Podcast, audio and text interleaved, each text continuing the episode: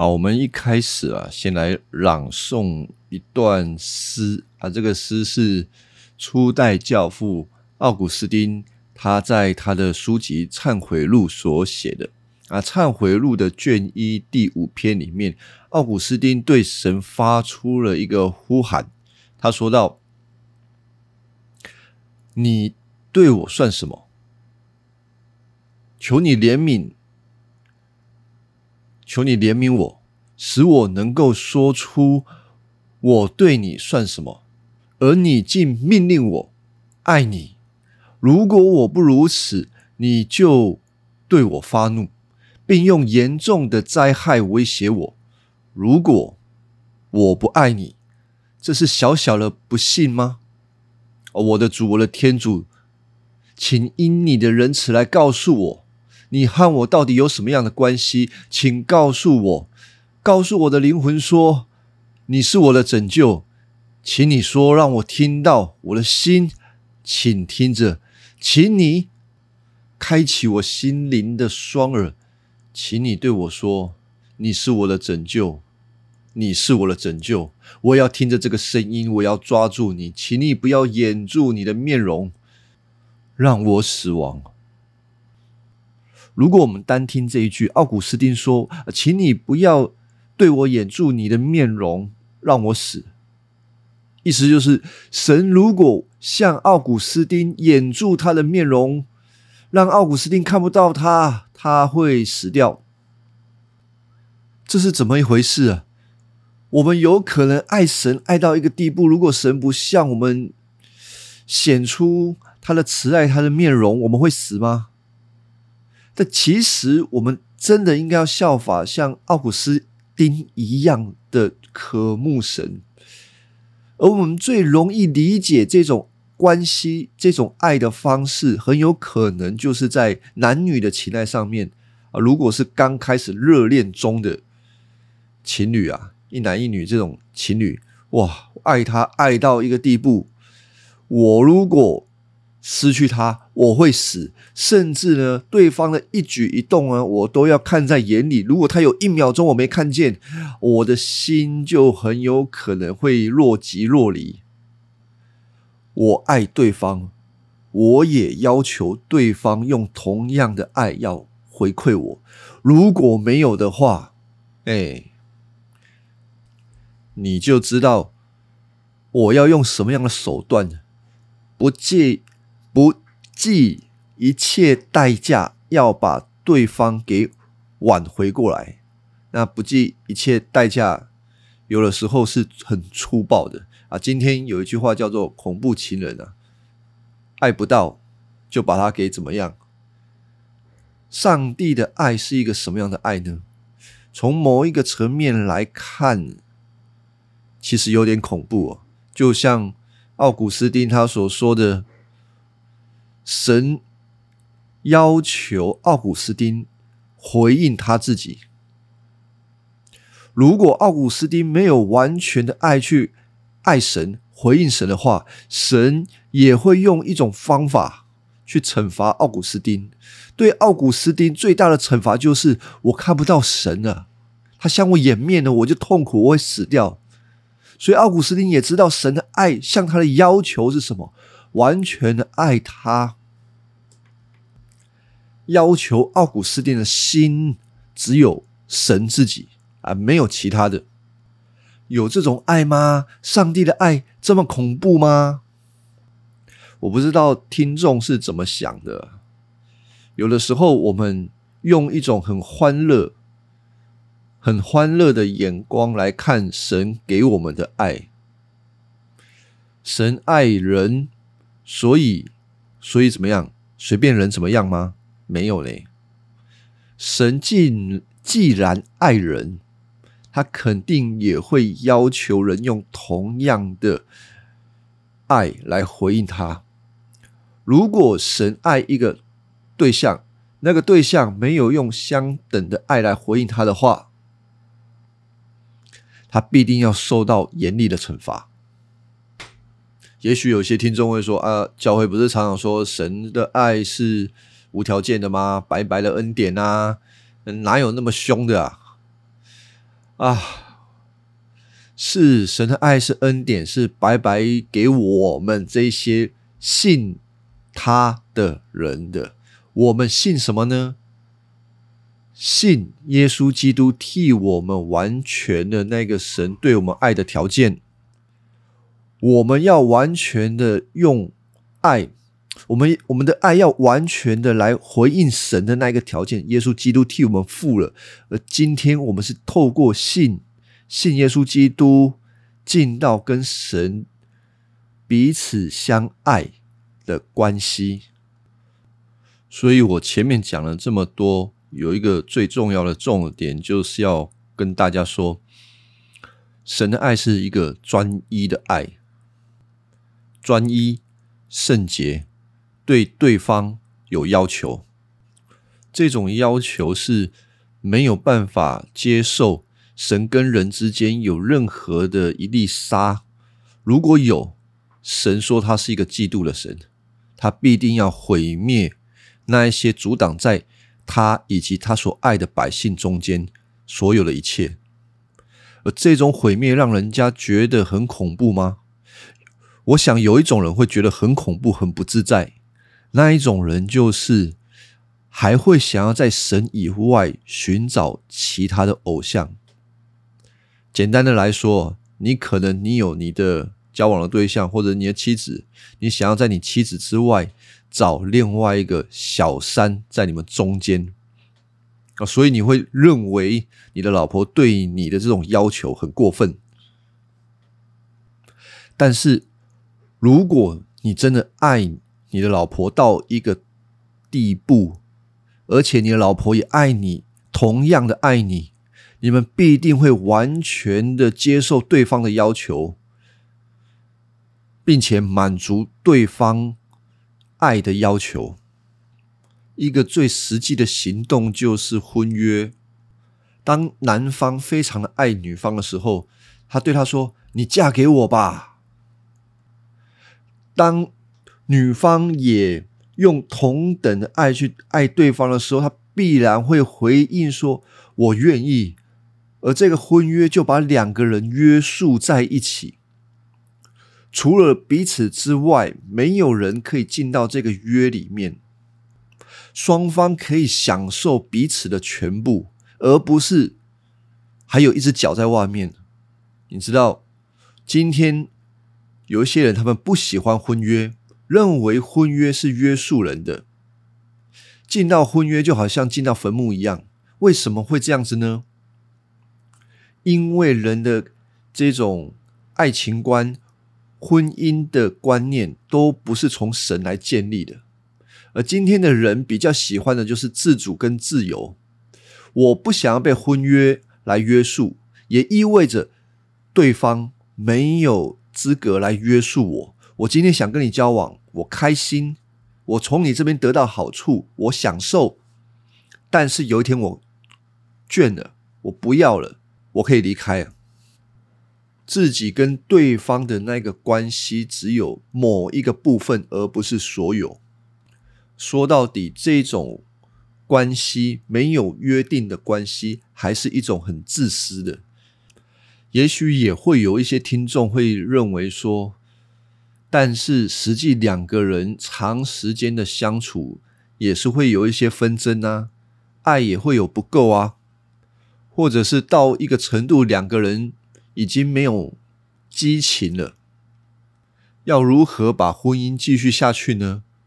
其实这里有一个很严重的错误啊，就是激情不是爱情今天的世界总是教导我们，我们需要有很多的激情，要有浪漫，两个人才能够相处下去。错了，除非你的脑袋的这个荷尔蒙失调，激情才会不断的延续下去。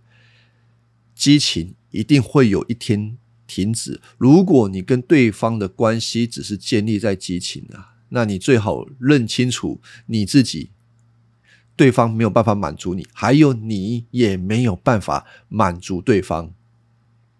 好了，那实际我们该怎么办呢？确实，爱是容易会有渐渐冷淡的时候。我们会看到呃，对方越来越的越来越多的缺点暴露在我们的眼前。但是今天的节目并不是在教大家说如何改变两性关系，我只有一个方法，就是先看看神怎么爱人吧，先看神怎么爱他的百姓，我们再说其他的。如果我们不认识神怎么爱他的百姓，教导一些两性关系的那些方法哦，也都只是暂时的，我们只会。在婚姻关系当中，把对方当作是自己的上帝，然后从对方摄取自己所想要的东西，没有办法的。这样子的关系走不长久的，除非两个人都有同一位神，他们的满足跟幸福感都从神而来，他们才能够有一个稳定的关系在婚姻当中。所以记得。在旧约当中，神的启示是慢慢来的，还没有那么快的让我们看见神对人的爱要求到什么样的程度。在新约的时候，透过耶稣基督在十字架上面的死，才能够完整的看见神的要求是如此的完整，如此的圣洁。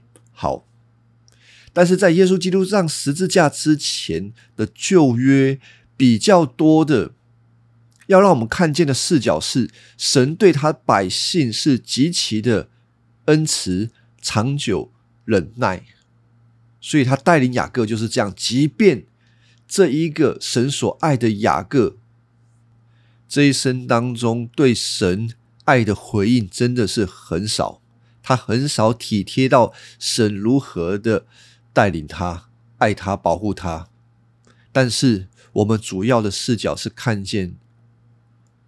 神就是如此的执着，他专爱他的百姓，他专爱雅各，就是会爱他到底。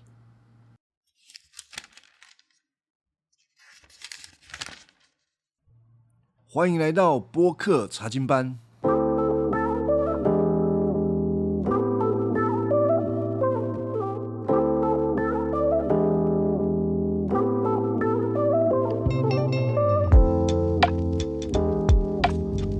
好，我们回到这个我们的主题里面啊，今天我们会谈到神的爱，还有会介绍啊创世纪后半部的一个主人公啊，就是雅各。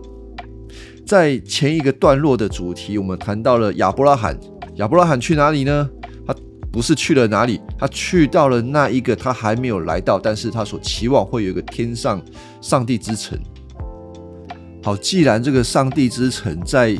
亚伯拉罕这个时间里面认为就是在迦南，但是很有趣的是，新的这个主人公呢，他开场没多久就逃离这个上帝之城，跑了一段很大很大的远路，走了二十年之后再跑回来，而去去跟回来都不是一件很光彩的事情，因为他都是在一种被追杀的情况底下逃跑的。其实我们看雅各这一生，我们会一边看雅各，一边思想我们自己。怎么说呢？因为雅各就是我们啊，就是我们。我希望你听得懂，雅各就是我们。然后神怎么带雅各，神也怎么带我们。雅各怎么样用自己的方式抓取祝福，我们也会用自己的方式。抓取祝福。当雅各完全走投无路的时候，他才会开始学习。他要依靠的是耶和华神。其实我们也是，如果我们没有看到自己的有限，我们不会去依靠那一位神。那神非要把我们带到一个绝境里面，完全没有办法依靠神以外的任何东西。我们不喜欢这样子，这个天然人绝对不喜欢这样子，雅各也不喜欢这样子。但是他所有一切的环境遭遇，为什么会这样子，也是他自己做来的。但是神还是没有离开他，依旧保护他，帮助他。我们也需要谈一谈雅各在圣经当中的地位。雅各在圣经当中是非常重要的角色。我们如果单单从篇幅的角度来看，他胜过了当然他的爸爸，还有他的爷爷亚伯拉罕。怎么说？从二十五章开始就在讲雅各，然后呢，从三十七章之后呢，好像不是在谈雅各了，而是在谈雅各的一个儿子叫做约瑟。其实约瑟就是另外一个雅各。雅各自己是一个很诡诈的人，但是。那一个约瑟是一个正直的雅各，他翻转了整个，应该说他真正的得到神属灵的祝福，并且帮助了那一个时代的人。所以创世纪的四十九章，我们才看到约瑟死亡，然后这个啊不是啊，雅各死亡，然后约瑟埋葬他的父亲，整个创世纪才结束。所以，《创世纪》的后半有两个很重要的角色，一个是雅各，一个是约瑟，一个是借镜，一个是我们的榜样。那这两个都是能够让我们看见基督徒生命的缩影。我们要不像，应该说，我们常常像的是雅各，而不像约瑟。但是，吼，不像约瑟，一点都不要气馁。为什么呢？因为像雅各这种人，上帝都救，你就不用怕说被上帝遗弃了。好，前面讲这么多吼，我们赶快进来创世纪二十五章十九节。呃，以下是有关亚伯拉罕的儿子以撒的记载，这个记载就是来历。就是家谱啦，这个创世纪一直会出现这个东西。好，以撒四十岁的时候跟利百加结婚，利百加是美索不达米亚的亚兰人比土利的女儿拉班的妹妹。因为利百加不孕，以撒替妻子向上主祈求。上主答应他的祈求，利百加就怀了孕。呃，这边有给我们看见利百加又生不出来了。哦，不是说利百加之前有生出来，后来生不出来，不是这个意思。是这个神百姓的这个家族啊，常常生不出小孩来。那他们生不出小孩是一个咒诅吗？不是啦，那个不是一个咒诅啦，是祝福。我们常常吼。很爱看环境来观察环境、分析环境，然后推测：诶，是不是上帝怎么样？是不是上帝怎么样子？我们应该要怎么从环境里面做抉择？我觉得这个东西，如果你看得太过吼，你就不是在倚靠神，你是在倚靠环境，然后整天疑神疑鬼。这不是一个咒诅，不要看到有倒霉的事情一代一代的发生，就觉得这个是个咒诅。没有，反倒是如果我们是依靠神的心，所有的不好的环境都会变成祝福。就像这个以撒这里，他没有像亚伯拉罕哦，他们那一组的时候，他们那一个时代的时候，生不出小孩，这个妻子莎拉就开始自己想办法。相对的，以撒做了一个非常好的榜样。他是向上帝祈求，而神就答应他。虽然经文这边告诉我们，神就答应以撒的祈求，但是不要忽略的是，当他这边祈求到他真的生下小孩，是过了二十年的时间。所以二十年也足够考验以撒对上帝的信靠。如果他不是真心信靠神，他很有可能在二十年当中就搞了小三小四，然后自己弄了一个大家族，结果跟亚伯拉罕做的事情也是一样啊，生了那么多小孩，但是不是应许生的，一样是会被拆出去的，没有用啊。二十五章二十二节，他怀的是双胞胎啊，利百加了，怀的是。双胞胎，胎儿在腹中相争，可能是真的，实在是太过火了，胎动太……哎，我没有生过，我没有怀过孕，所以我也不知道，我只能想象，也许真的是很痛苦，影响了利百家的生活。所以利百家就说：“哎呀，我怎么这样命苦呢？”他就是觉得。怀这两个小孩太辛苦了，利百家就求问神。啊，注意哦，是利百家求问神，所以他对神的这个指示，他非常的清楚。神回答他说：“两个国家在你的肚子里，你要生出两个彼此敌对的民族。”那今天我们当然很清楚是哪两个民族嘛？打到现在还在。还在吵啊！一个要比另一个强大的，要服侍小的。当然，如果我们从经文里面来看今天的状况，好像还都不太起来。但是不要这么快的盖棺论盖棺论定，还是盖棺定论了。好，随便，不要太快的把时代的这个因素放进来圣经里面，这个很容易让我们失焦啊。好，二十四节，他生产的时候到了，就生了双胞胎啊，真的生出来了啊。第一个出来，身体带着红色，这个红色，对，就是红红的。然后呢，浑身长毛，好像穿了毛皮衣，所以给他起名叫做以扫。这个以扫的后代叫以东。这个以东有多毛的意思哦，那以东也有红的意思，那这个是附带补充的。当我们注意摩西在写这段经文的时候，他其实不是很喜欢以扫。怎么说呢？因为通常哦，这个长毛的，我们都觉得他是，今天人都会觉得他。好像没有进化完全，我不是说支持进化论啊，呃，比较野蛮，他们会用一种野蛮人，好像毛都比较长。还有嘞，这个姨嫂哈，在二十七节说到他很熟练打猎，喜欢户外活动，喜欢打猎这个事情，也是在创世纪里面。被描述为比较负面的啊，打猎的啊，暴君啊，他们都喜欢打猎。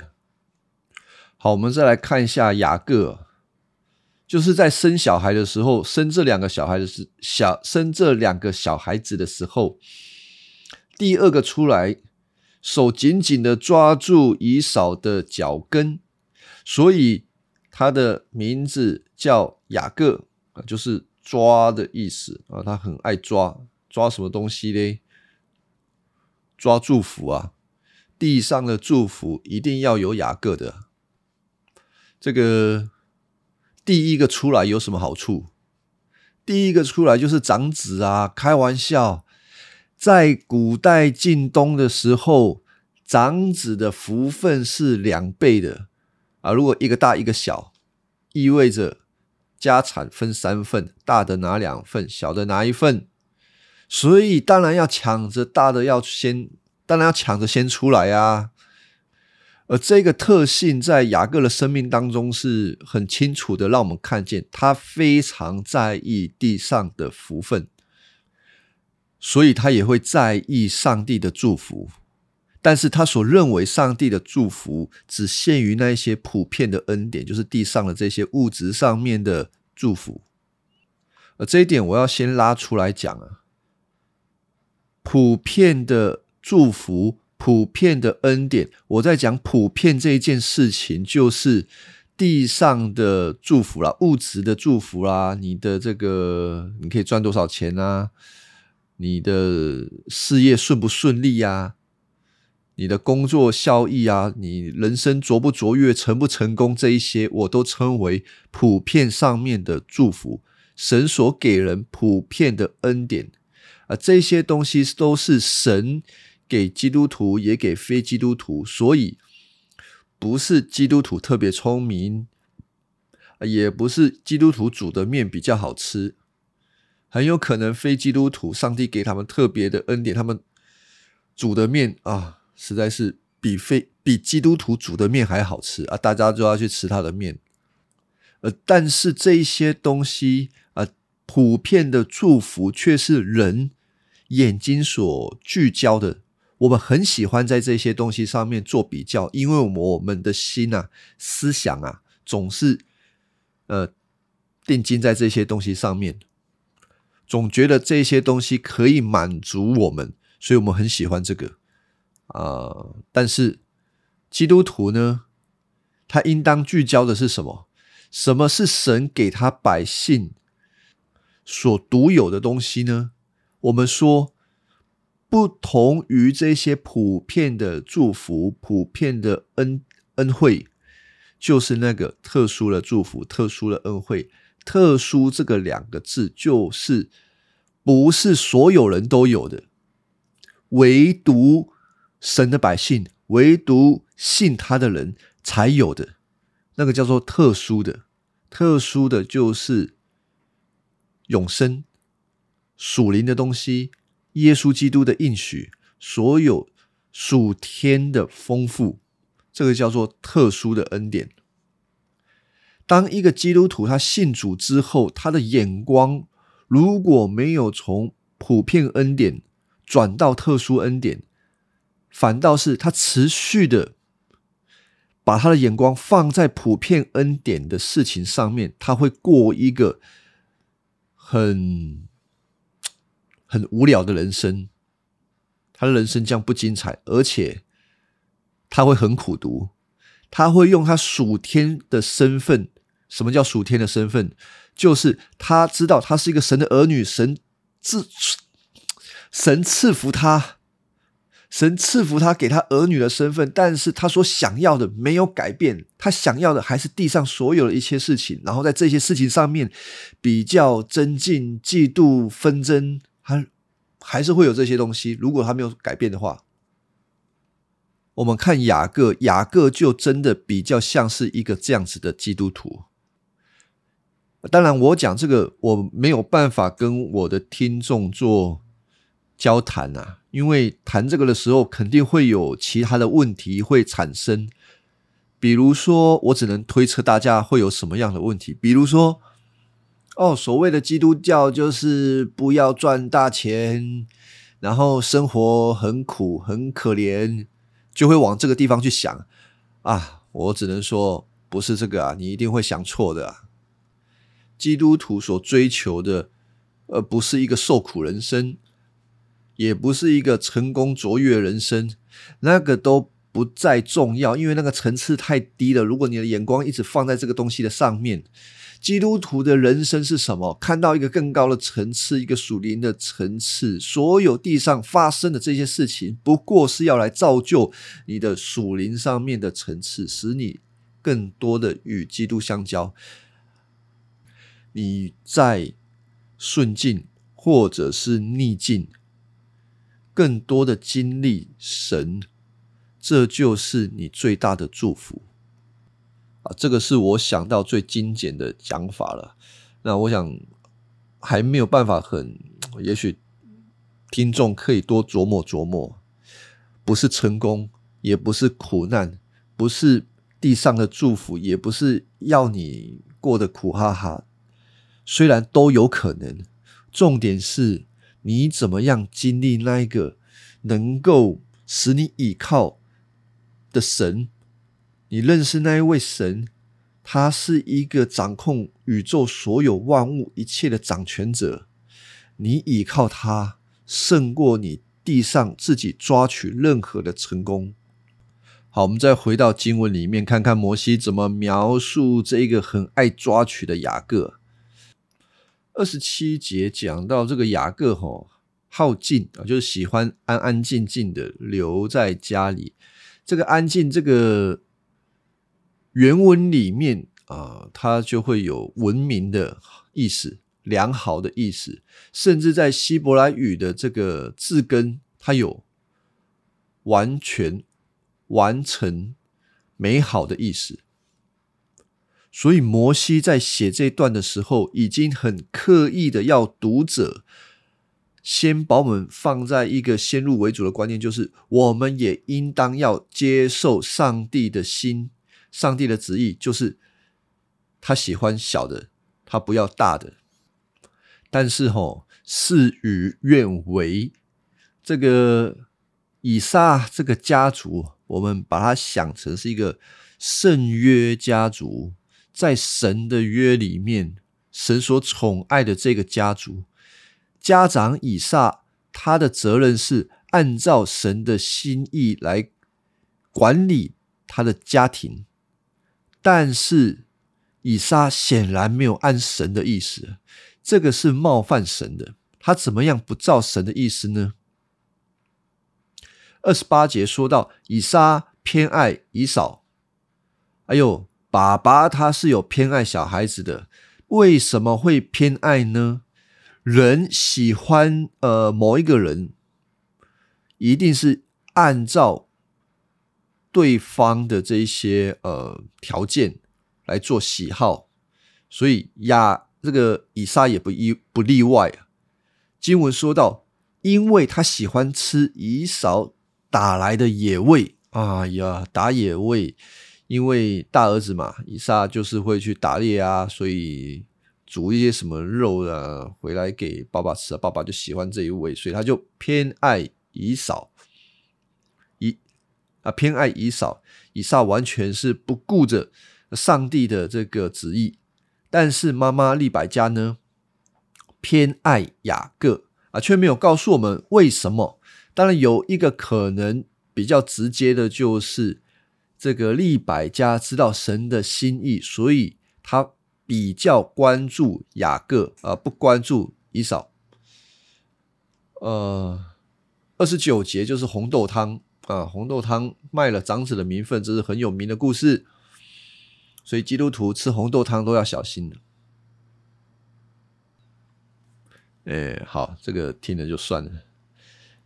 好，他们这个有一天哦，二十九节，雅各在煮红豆汤，以扫啊出去打猎，打猎回来肚子饿，对雅各说：“我饿的要死了，给我一点红豆汤吧。”他就回来的时候。饿的不得了，饿到要死啊！饿到要死了，谁会讲这种话？那可能小朋友比较会说这种话。啊，饿到要死了，妈，你再不给我吃，我要饿到要死了啊！对于一个成年人这样子讲话，总会觉得不太端庄。然后他就闻了这个弟弟煮的红豆汤，哎呦香哦，红豆汤啊！然后雅各就说：“要喝红豆汤是吧？把你长子的名分让给我，我就给你红豆汤。好了，姑且不论这个长子这个名分是不是说一碗红豆汤真的能够换回来，我们可以看出雅各对这个名分非常非常的想要，他就是想要，因为他知道这个名分背后所带来的是产业上面的祝福。好啊，那哥哥。”怎么说？哥哥就说：“啊，好了好了，我都快死了，长子名分有什么用呢？”嗯，以嫂显然认为肚子饿啊，先处理肚子饿比较重要，什么名分跟他不使用啊，不用。雅各就回答他说：“你得先跟我发誓，把长子的名分让给我。”显然雅各很认真。以扫就发誓把长子的名分让给雅各，于是雅各拿起面包和红豆汤给以扫，还送他面包啦。以扫喝了啊，吃了喝了就走开。以扫竟这样轻看长子的名分，啊这段经文让我们看到的是什么呢？我们需要思想一下。有有时候我们会很。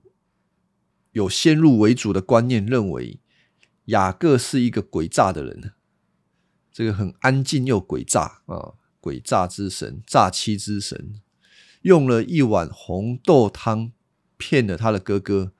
其实他有骗吗？没有骗啊，换来的没有骗，好不好？是他哥哥自愿的，是他哥哥自己轻看长子的名分啊。摩西写这一段也是直接盖棺论定，告诉我们以扫竟这样轻看了长子的名分，这显然是对以扫的责备。也许有些人会说：“啊，名分那么重要吗？它不就只是一个名吗？或者是它所代表的不过只是地上的产业而已吗？”没有，这真的很重要。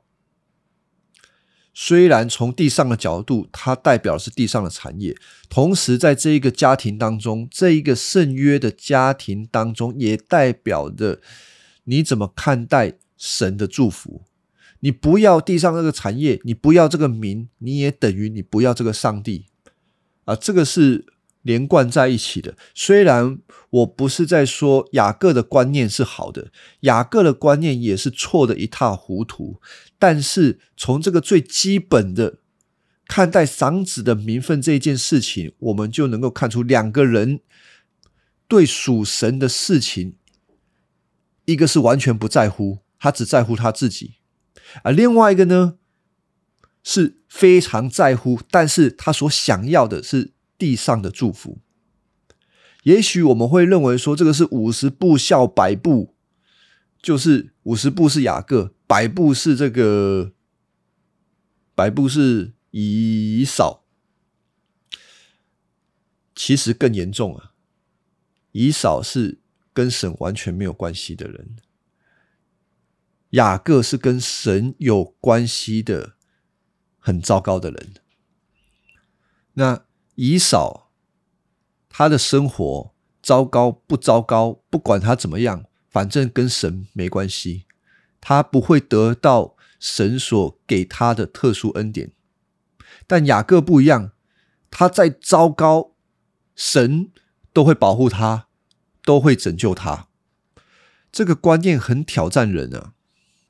一个人得祝福，按照人自己所想的，一定是那个人有什么好的，所以他得祝福。一般的宗教也是这么认为的。我为什么蒙神的祝福呢？肯定我做了哪一些好事情，我有烧香，我有拜拜，我有帮助过某某人，所以今天得这样的祝福。但是从圣经的角度告诉我们的。完全不是这么一回事。谁有资格跟神说我有做什么好事？没有，没有人有资格。包括了我们今天所看到的雅各，就是因为雅各足够的烂，显出上帝拯救他的宽容，还有上帝他本质的好。只不过世界上面的人都不认为自己是足够的烂，而认为。自己有一些的好，所以我们只希望上帝就是帮助我一点点，让我再好一点点。但是圣经的角度是让我们看到，我们没有好一点点，是烂的彻底。上帝要拯救我们的话，他必须完全不看我们的行为，不看我们所做的，我们所想的。如果一看啊，根本就没救，没什么好帮。神的方法就是，不管你是怎么样，先救你，然后再慢慢带领你、教导你、告诉你我有多好，我有多恩慈。上帝要利百家生下这两个孩子之前，就已经定义大的要服侍小的，他所喜爱的是雅各，他所恨恶的是以扫。神要表达出他的爱是一个专一的爱，而专一的另外一方面就是气绝，所以他选了雅各，气绝了以扫。神三一神，他向人启示他的爱是这样子的强烈，也因为这样子的爱是地上的人很难很难。明白的。所以他透过很长的旧约历史来告诉以色列人，当然今天基督徒也是透过旧约圣经来认识上帝的爱。神在马拉基书第一章二到三节的时候，这么就这么说过：耶和华说：“我曾爱你们，指的是这些以色列人，但是以色列人却不明白神的爱，他们对神说。”你在什么样的事上爱我们呢？耶和华却对他们说：“以扫不是雅各的哥哥吗？照理说，神爱哥哥是应当的，因为哥哥本来就配得双倍的产业，在产业上面，应当是比弟弟还要多。但是耶和华却爱雅各。”恶以扫，使以扫的山林荒凉，把他的地业交给旷野的野狗。上帝爱所表达出来的，不但是一种专一，同时也是一种牺牲。牺牲了其他人，只单单的要跟你在一起。我们会觉得上帝这么做是自作多情吗？如果我们假想成那是我们最心爱的另外一半，我们肯定不会认为这个叫做自作多情。我们反而会跟对方说：“你牺牲的太好了，你的牺牲是值得的，你就是要这么的牺牲，所以我们才能够永远的在一起。你属于我，我也完全属于你。”如果这个是地上的爱情故事，我们一定会觉得这非常非常的美好。但是令我们跌破眼镜的是，这个爱情故事有一个很严重的瑕疵，就是对方可能是个渣男啊，或者是一个渣女。其中一个是渣男或者是渣女，都会让这个爱情故事充满了令人觉得不公平，或者是不值得，没有必要为。这样子的一个对方付出这种爱，但是圣经里面让我们看见上帝的爱就是如此。我想我们今天先查到创世纪的二十五章，我们会在雅各的身上更多的看见神怎么爱人，而他爱了一个非常不值得的对象，就是雅各，或者说整个以色列，以至于我们。然而，神却透过最奇妙的方式，使那些不值得被爱的，最后看见神他自己为他百姓所做的牺牲，他们的心回转过来，并且充满一颗感恩的心来回应他。那我们今天讲到这边，谢谢大家的聆听。